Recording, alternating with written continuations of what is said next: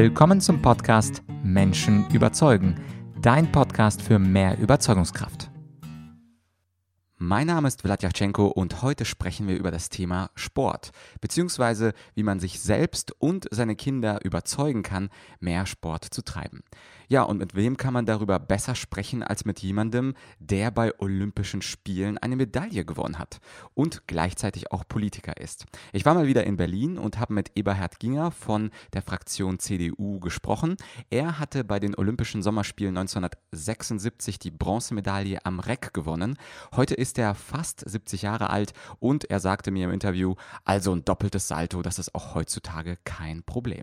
Das heißt, er ist jemand, der sich natürlich als Sportprofi zum Sport motivieren kann, auch in seinem ja relativ hohen Alter. Und er gibt in diesem Interview Tipps, wie wir das auch selber machen können. Also wir steigen beim Interview gleich mit dem ersten Punkt ein. Und zwar sagt Herr Ginger, Bereits im Kindergarten sollte man eine regelmäßige Sportstunde einführen. Wir sprechen auch darüber, wie man Kinder überzeugen kann, mehr Sport zu tun. Und zwar hier ist die Idee des eigenen Vorbilds ganz wichtig. Und wir sprechen auch äh, über den wichtigen Punkt, wie wir uns selbst überzeugen können, mehr Sport zu tun. Und zwar sowohl mit rationalen als auch emotionalen Argumenten. Und da fand ich diese Idee ganz schön, die Herr Ginger hatte. Wenn man keine Zeit hat für Sport, dann muss man sich die Zeit eben nehmen. Ein bisschen paradox, aber dennoch sehr, sehr weise. Ja, äh, dann sprechen wir zum Schluss des Interviews über Ballerspiele. Und zwar ähm, würde Herr Ginger äh, Strategie und Ballerspiele nicht als Sport anerkennen, Sportspiele aber schon. Und äh, was es damit auf sich hat und welche Gegenargumente ich im Interview bringe, da kannst du gespannt drauf sein. Und äh, schließlich, ganz zum Schluss ähm, des Interviews, äh, sprechen wir darüber, dass Herr Ginger sich im Bundestag etwas mehr charismatische Führung wünscht. So viel also schon mal als Vorwort und wir beide hören uns nochmal wie immer am Ende des Interviews. Viel Spaß mit Eberhard Ginger. Herzlich willkommen bei einer weiteren Interviewfolge von Menschen überzeugen. Ich bin heute zu Gast bei einem Bundestagspolitiker, der für die CDU-CSU-Fraktion im Bundestag sitzt, Herr Eberhard Ginger. Er ist schon seit 2002 Mitglied des Bundestags und heute unter anderem im Ausschuss für Bildung und Forschung. Herr Ginger, danke sehr für die Einleitung, dass ich hier sein darf. Das ist mein Vergnügen. Hallo. Herr Ginger, Sie sind ja äh, zuerst berühmt geworden, vor allem bei den Olympischen Spielen, bei Weltmeisterschaften als Sportler. Und nicht umsonst äh, kümmert Sie das Thema Sport immer noch nach all den Jahrzehnten als äh, Thema Nummer eins. Gibt es, es gibt ja viele, viele äh, Kinder, Jugendliche, die heute lieber äh, nicht Fußball spielen oder am Reck sich betätigen, sondern mit Smartphones unterwegs sind. Wie wichtig ist das Thema heute und was könnte man verbessern im Bereich des Sports?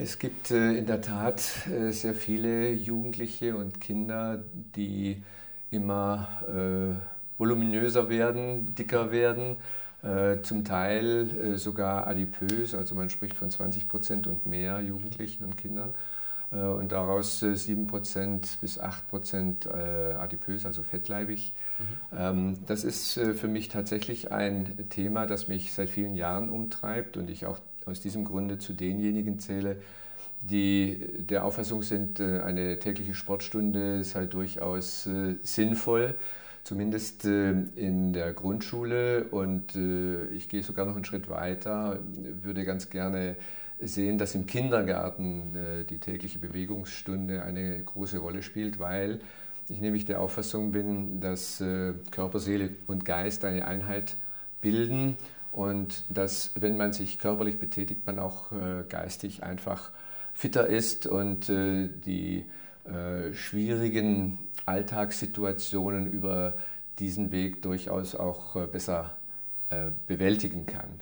Also äh, das ist für mich ein, ein wichtiges Thema, wohl wissend, dass dies Landespolitik ist, wohl wissend, dass dies auch mit der Ausbildung von Übungsleitern und Sportlehrern zusammenhängt, dass man die nicht so von einem Tag auf den anderen herzaubern kann und dass natürlich auf der anderen Seite auch das äh, Interesse und die Erkenntnis äh, vorherrschen muss, dass dies den Kindern und ihrer Entwicklung gut tut.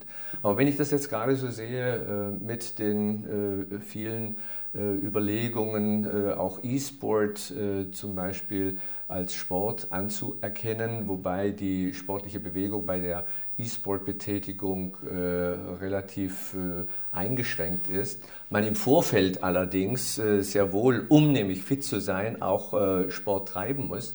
Ähm, da habe ich dann doch ein bisschen Bedenken, ähm, ob wir hier äh, nicht äh, die, die tägliche Bewegung und die, die wichtige, wie ich finde, tägliche Sportstunde äh, nicht doch nachdrücklich verfolgen sollten. Mhm. Nun ist das Thema des Channels ja Menschen überzeugen und es fällt ja Eltern und Lehrern immer schwieriger, die Kinder zu überzeugen, diese Bewegungsstunde, ob jetzt im Kindergarten oder in der Schule einzuführen, weil eben diese bunten Bilder, die Spiele, das YouTube, Fernsehen, alles Mögliche eben so viel spannender und bunter erscheint als jetzt, wie sie vielleicht früher am Reck äh, oder auch einfach auf dem Fußballspielplatz äh, zu tätigen. Wie kann man denn Kinder, Jugendliche überzeugen, mehr Sport zu treiben? Das ist eine sehr gute Frage und ich beantworte sie gerne, indem ich sage, äh, durch Vorbild. Mhm.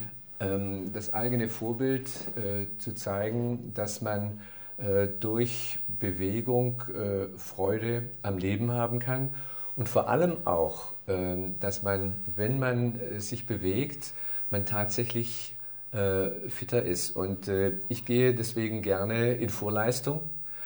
Zum einen, zum anderen, indem ich den Menschen auch mit, mit Argumenten ähm, versuche, diese Hilfestellung zu geben. Als Beispiel, wenn man ein, eine Arbeit schreibt in der Schule oder als ich früher Examen äh, gemacht habe, dann lernt man und lernt man und lernt man. Und nach einer gewissen Zeit geht dann nichts mehr in den Kopf rein. Man, man, man lernt, aber man nimmt es nicht auf. Ähm, und wenn man dann hergeht und sagt, so, jetzt äh, mache ich mal eine Pause, halbe Stunde, Stunde, gehe in den Wald, mache ein bisschen äh, Sport, äh, laufe, mache Krafttraining oder tue etwas anderes, dann geht eben in dieser Zeit der Rollladen wieder hoch und man ist wieder aufnahmefähig. Und das kann im Grunde genommen jeder an sich selber auch feststellen.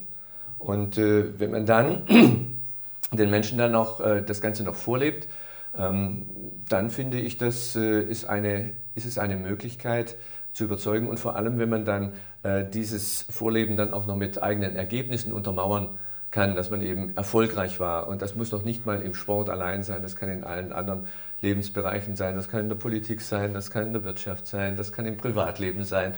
Ähm, und äh, vor dem Hintergrund, glaube ich, ähm, ist diese, dieses Vormachen nach wie vor eine, eine mhm. gute Möglichkeit zu überzeugen. Ich finde Ihr Beispiel sehr interessant, dass man ähm, das als Argument auch nutzt, besser in der Schule zu werden, indem man nämlich nach weiß ich nicht, einer Stunde, bei jedem ist es ja anders. Bei mir war es schon nach 40 Minuten hochkonzentrierte Arbeit, manchmal schon zu Ende. Ähm, bei einigen können vielleicht zwei, drei Stunden arbeiten.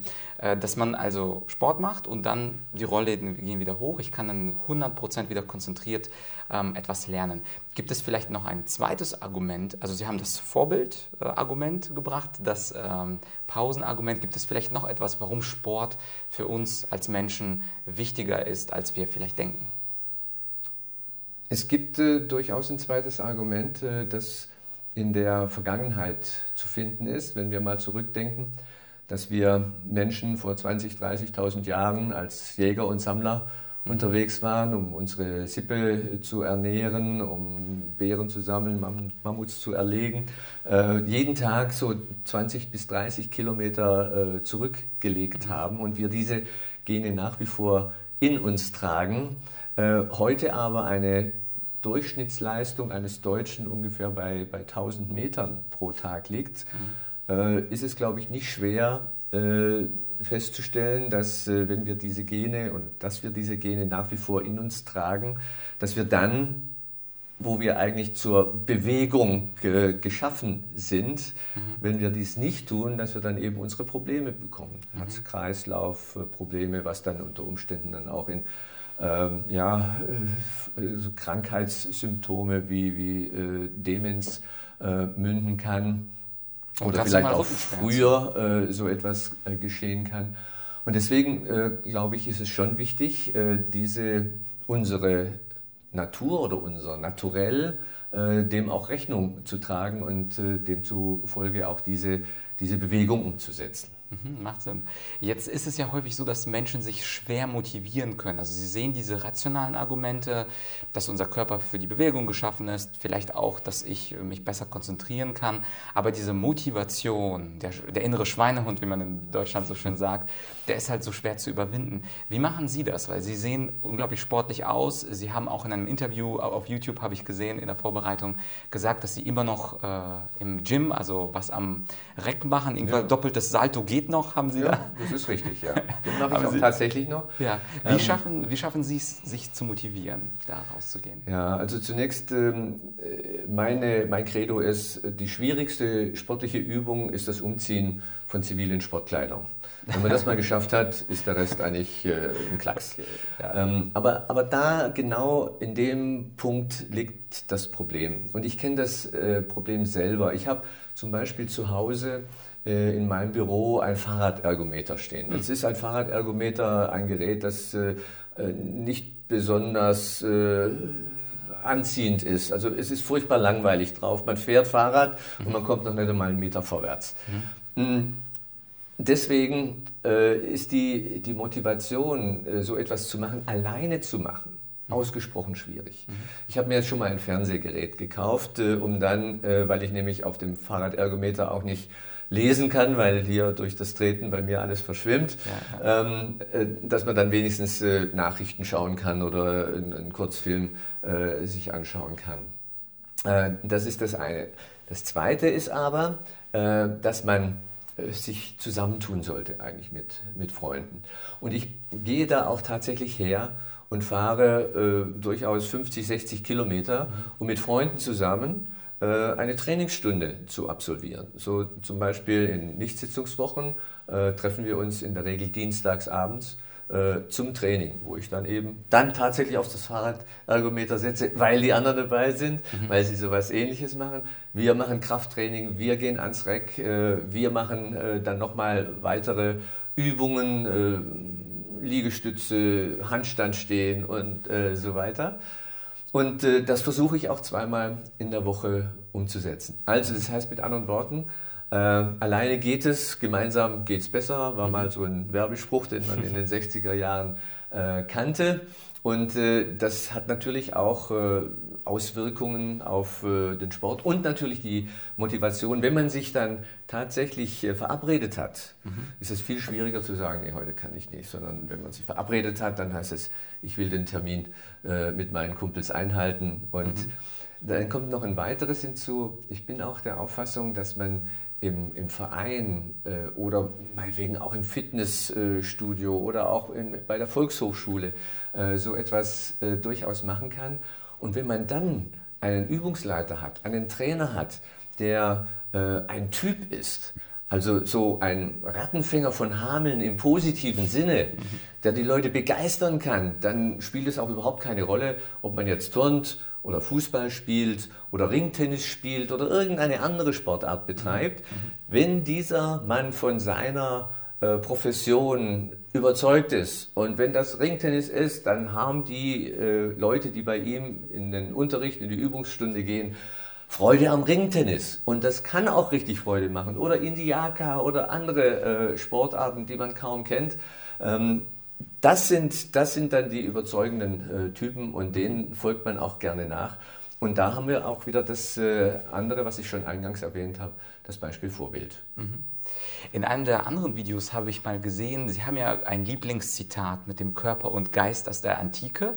Und Sie haben aber nochmal darauf hingewiesen, dass die Übersetzung meistens ein bisschen misslingt. Könnten Sie da das? Da ist durchaus was dran, genau. es geht nämlich um äh, die, diesen Satz von Juvenalis, der im Jahre 100 nach Christus diese für mich bedeutenden Worte geprägt hat. Orandum est ucit mensana in corpore sano. Es ist zu wünschen, dass in einem gesunden Körper ein gesunder Geist sei. Und das ist jetzt das Wesentliche. Mhm. Es ist keine Bedingung, dass wenn man einen gesunden Körper hat und dann gleichzeitig auch einen gesunden Geist oder umgekehrt mhm. bei einem gesunden Geist auch einen gesunden Körper, sondern es ist ein Streben nach Vollkommenheit, Körper, Seele und Geist mhm. ins Gleichgewicht zu bringen. Das heißt, man muss etwas für den Körper tun, aber auch für den Kopf Und äh, umgekehrt natürlich auch nicht nur da sitzen, etwas für den Kopf tun, sondern sich auch bemühen, dann äh, etwas für den Körper, also körperliche Bewegung. Das muss nicht unbedingt Sport sein, das kann auch äh, durchaus mal Spaziergang oder ein schneller Spaziergang sein. Es kann auch sein, dass man dann die, die Rolltreppe äh, nicht, nicht nutzt, indem man nur draufsteht, sondern indem man sie dann tatsächlich hochgeht. Mhm.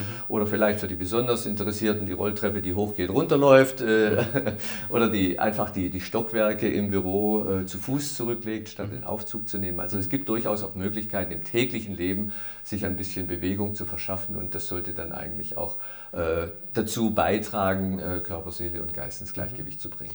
Und Stichwort, das Wort, also Körper, aber auch Geist heißt, Sie haben ja vorhin erwähnt, wenn man lernt und Sport macht, ist das die perfekte Kombination.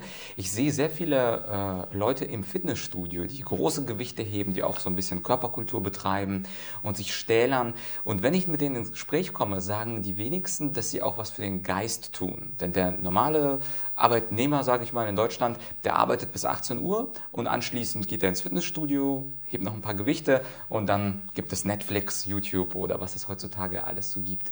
Würden Sie diese äh, Stunde Sport vielleicht auch ausweiten auf ähm, halbe Stunde Allgemeinbildung oder würden Sie sagen, äh, die heutige Auslastung ist völlig ausreichend? Es schadet nie, äh, sich weiterzubilden. Mhm. Das heißt ja auch, äh, das ganze Leben ist äh, ein Prozess des Lernens. Und äh, diesen Prozess des Lernens kann man mit Sicherheit auch verstärken, indem man sich weiterbildet, indem man ein gutes Buch liest, indem man äh, aber auch durchaus äh, Fernsehsendungen anschaut, die einen Dokumentarcharakter haben oder einen Informationscharakter haben. Ich schaue mir zum Beispiel sehr gerne auf diesen äh, Spartensendern ZDF Neo oder mhm äh, im, im, ersten Programm gibt es so ähnliche Sender oder äh, Alpha, äh, wie sie alle heißen, äh, Informationsveranstaltungen oder Informationsfilme, geschichtliche äh, Filme, die mhm. finde ich hochspannend. Ähm, also so gesehen kann die Weiterbildung jetzt nicht nur äh, mit Büchern oder auf Büchern, Bücher reduziert werden, sondern es kann durchaus auch auf die modernen Medien ausgeweitet werden. Ähm, aber das, das Interesse dafür äh, das muss äh, dann auf jeden Fall vorhanden sein. Und äh, es gilt meines Erachtens nicht, dass man sagen, äh, sagt, äh, ich habe keine Zeit. Mhm. Ich habe da einen wunderbaren äh, Satz von dem ehemaligen finnischen Präsidenten Kekkonen noch im Hinterkopf, der mal in einer Neujahrsansprache zu seinen Bürgern gesagt hat, liebe Mitbürger, Sie sagen immer, ich habe keine Zeit ich bin ja Präsident, ich habe auch keine Zeit, aber ich nehme mir die Zeit. Mhm. Und ich denke, das äh, sollte bei 24 Stunden durchaus möglich sein, dass man sich eine halbe Stunde oder eine Stunde, selbst wenn man stark belastet ist, mhm. nimmt um in irgendeiner Form äh, seinen Interessen nachzugehen. Ja, klingt gut. Und das letzte Thema, was ich gerne ansprechen würde, ist das Thema E-Sports. Es ist ja auch im Bundestag teilweise diskutiert, ob man den E-Sport als Sport äh, im Sinne des Rechts anerkennt. Ich habe dazu ein Interview geführt mit Frau Britta Dassler von der FDP, die kennen Sie äh, höchst, höchstwahrscheinlich. Und sie ist ja eine große Proponentin und denkt und argumentiert auch dafür, dass es getan werden sollte. Immer mehr Menschen, aktuell vor allem in Asien, also Korea, Japan und so weiter, sind äh, hunderttausendfach beteiligt an Turnieren, bei bestimmten, äh, bei bestimmten Spielen, die es da draußen gibt. Wären Sie ähm, auch als quasi Vertreter des klassischen Sports, noch als, als Olympionik, werden Sie, wären Sie auch für ähm, die ähm, ja, Anerkennung als Sport oder wie sehen Sie den ganzen Komplex des E-Sports? Wir haben ja durchaus eine Analogie zum E-Sport, wenn man einmal äh, den Schachsport nimmt. Mhm. Also auch beim Schach äh, ist die Bewegung, die während des Spiels stattfindet, verhältnismäßig gering. Und äh, da würde ich fast sagen, ist äh, die Bewegung bei äh, E-Sport noch äh, etwas mehr mhm. als, als beim Schach. Aber dennoch ähm, kann ich mir auch nicht so richtig vorstellen, E-Sport als äh, Sport anzuerkennen, wenn man äh, weitere Parameter äh, beachtet. Auf der einen Seite muss man ja E-Sport ein bisschen aufteilen in drei unterschiedliche Kategorien.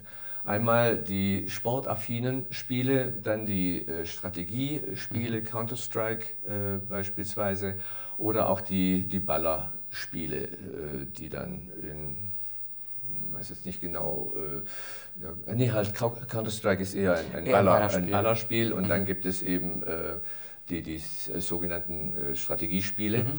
ähm, die dann äh, auch mit, mit, dem, mit dem Töten äh, des Gegners äh, durchaus zu tun haben oder auch mit dem Ausschalten des Gegners. Und ich ähm, bin da jetzt gerade was die Werte, die sich der Sport selber gibt, nicht auf dem auf der Schiene, dass ich sage, also wir können dann äh, für solche äh, Spiele dann auch noch äh, die Gemeinnützigkeit äh, geben und, und, gewissermaßen dann Jugendliche und Kinder äh, anregen, andere äh, zu verletzen, andere sogar, wenn auch virtuell, mhm. zu töten. Ähm, das ist ja auch eine Form des Trainings. Ich gebe zu, der, der Unterschied im virtuellen Bereich zum äh, realen Bereich, der ist äh, dann schon noch groß, aber er könnte dadurch auf jeden Fall äh, gemindert oder reduziert werden. Aus diesem Grunde ähm, stehe ich auf dem Standpunkt, dass wir die sportaffinen Spiele sehr wohl zum Sport zählen können, aber die Strategiespiele und die Ballerspiele, mhm. da stehe ich nicht auf dem Standpunkt, dies zu machen. Ähm, wie gesagt, aufgrund der Tatsache, dass äh, das für den Sport selber äh, nichts bringt. Das ist ein Argument auch des Deutschen Olympischen Sportbundes. Man kann ja mit den sportaffinen Spielen durchaus auch äh, Strategie für die, die eigenen Disziplinen, also mhm. beispielsweise beim, beim Tennis oder beim Fußball, kann man ja unter Umständen hier strategische Spielzüge mhm ähm, durchaus auch äh, trainieren und üben und es dann in der Realität im eigentlichen Sport umsetzen.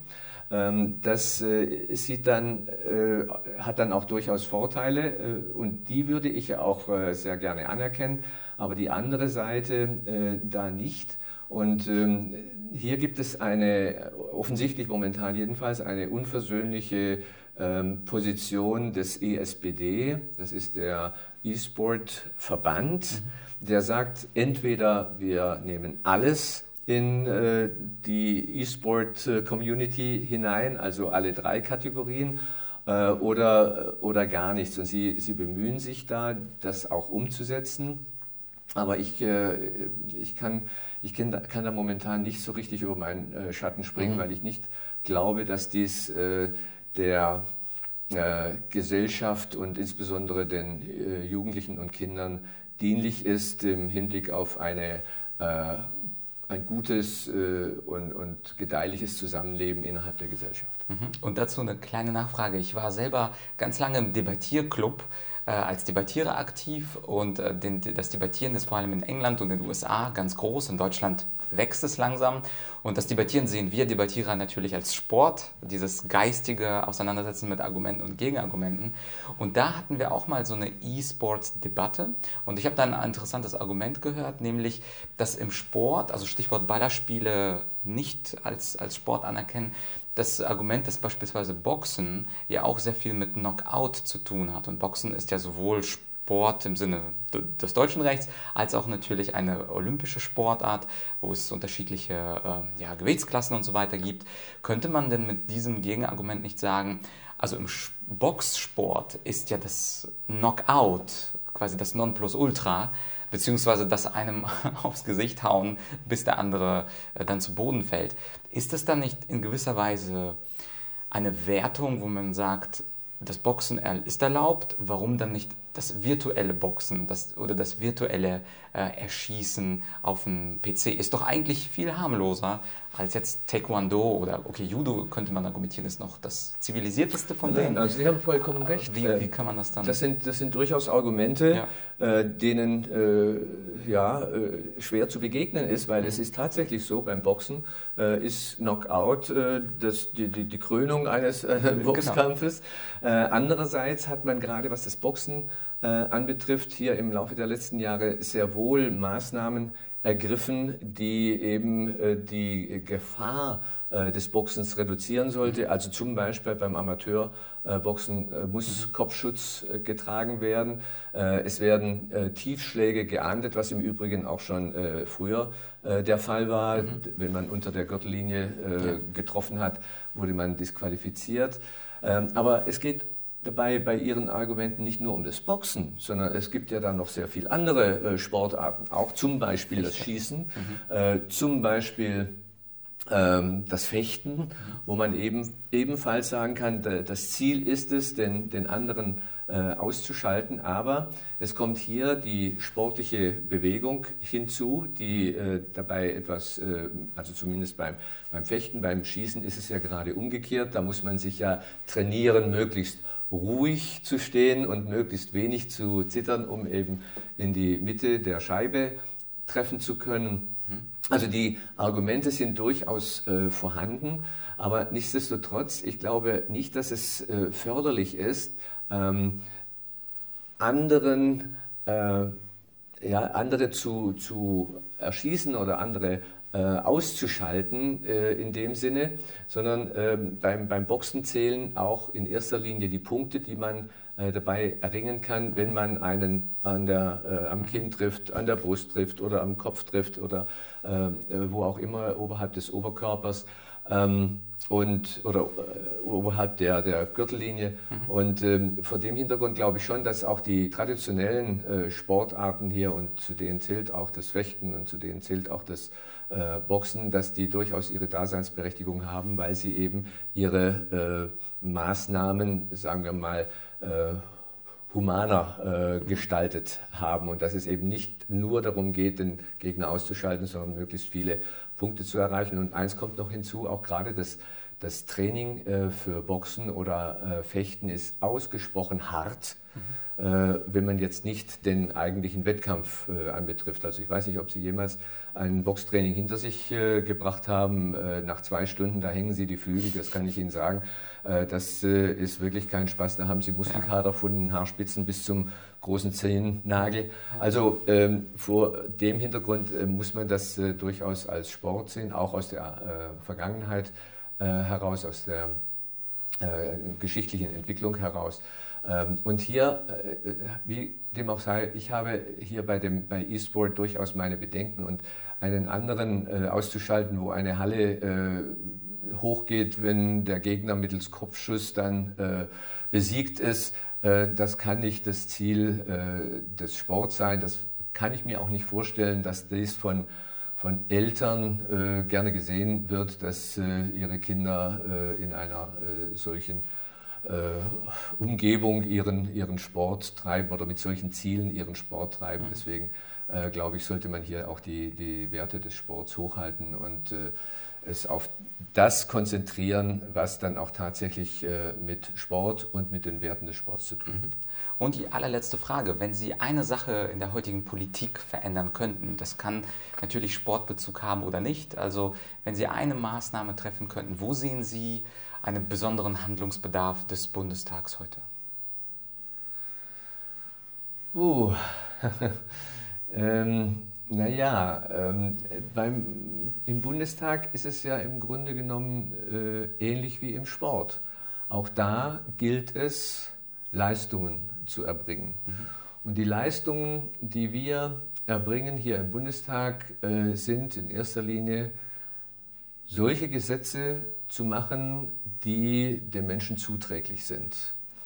Und ähm, hier ist es manchmal schwierig, äh, alle Interessen, alle Strömungen, alle Richtungen, äh, die die Menschen so haben, äh, zu treffen. Ähm, und äh, es gibt allerdings auch insbesondere in der Politik die Überzeugungskraft äh, von einzelnen Politikern, von, von Typen. Mhm. Und äh, von diesen Typen wünschte ich mir mehr. Also äh, denken Sie mal beispielsweise an, an Franz Josef Strauß mhm. äh, oder auch äh, an den ehemaligen ähm, regierenden Bürgermeister von, von Berlin und ähm, na. Ja, Klaus Wowereit, den meinst du Nein, nein, nein, das ist ein Vorgänger. Ähm, Aber nehmen wir vielleicht Helmut Schmidt, war ja auch jemand. Helmut Schmidt, auf je, ja, ja, auf jeden ja. Fall. Äh, Typen, äh, die, die dann durchaus äh, die Leute in der Lage sind, mitzureißen mhm.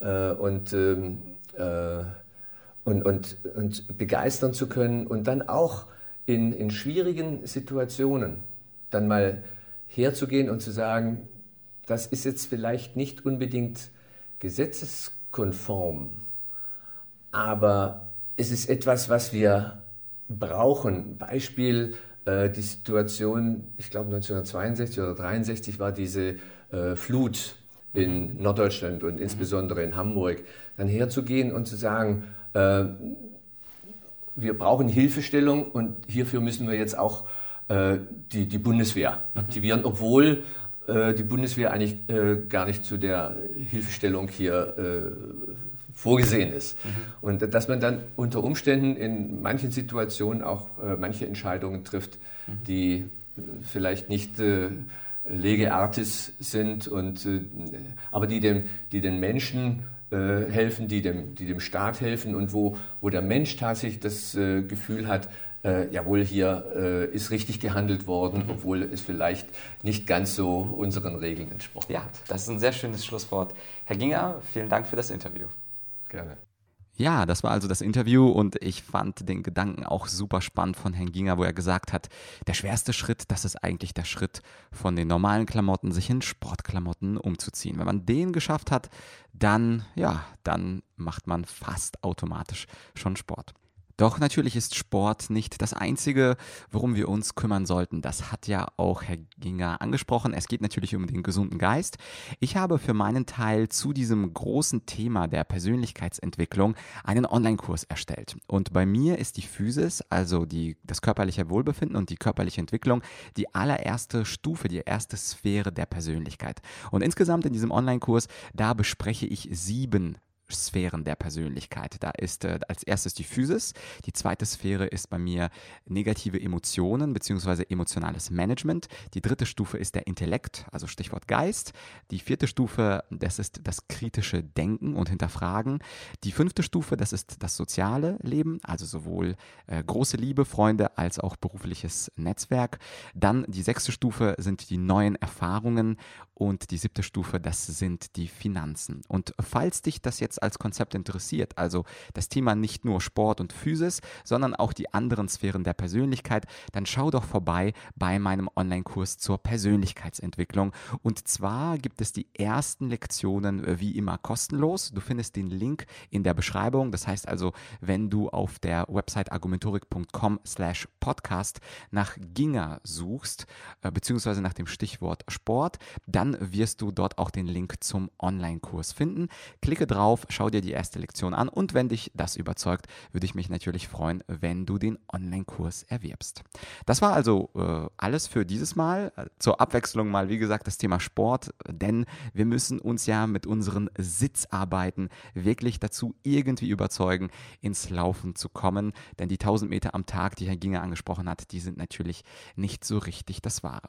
Ansonsten, wie immer, würde ich mich freuen, wenn du diese diese Podcast-Folge teilst äh, bei dir im Facebook oder auch in einer WhatsApp-Gruppe. Natürlich, äh, wenn du mir eine schöne Bewertung gibst auf iTunes oder Spotify oder einfach nur den Link per Mail an einen Freund oder Kollegen weiterleitest. Und falls du bald eine andere rhetorische, große rhetorische Herausforderung vor dir hast, dann schau doch gerne auch auf argumentorik.com vorbei.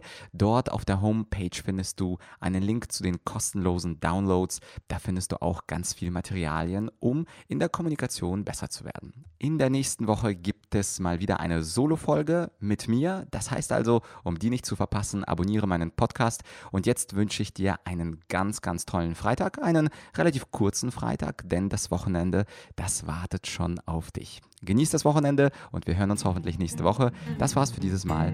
Dein Vlad.